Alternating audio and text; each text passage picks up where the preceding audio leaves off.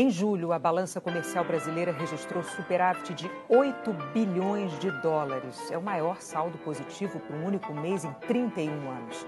De acordo com o Ministério. Preste atenção na cara de tristeza da jornalista da TV Globo de dar essa notícia de que a balança comercial brasileira teve um superávit recorde no meio da pandemia. Por quê?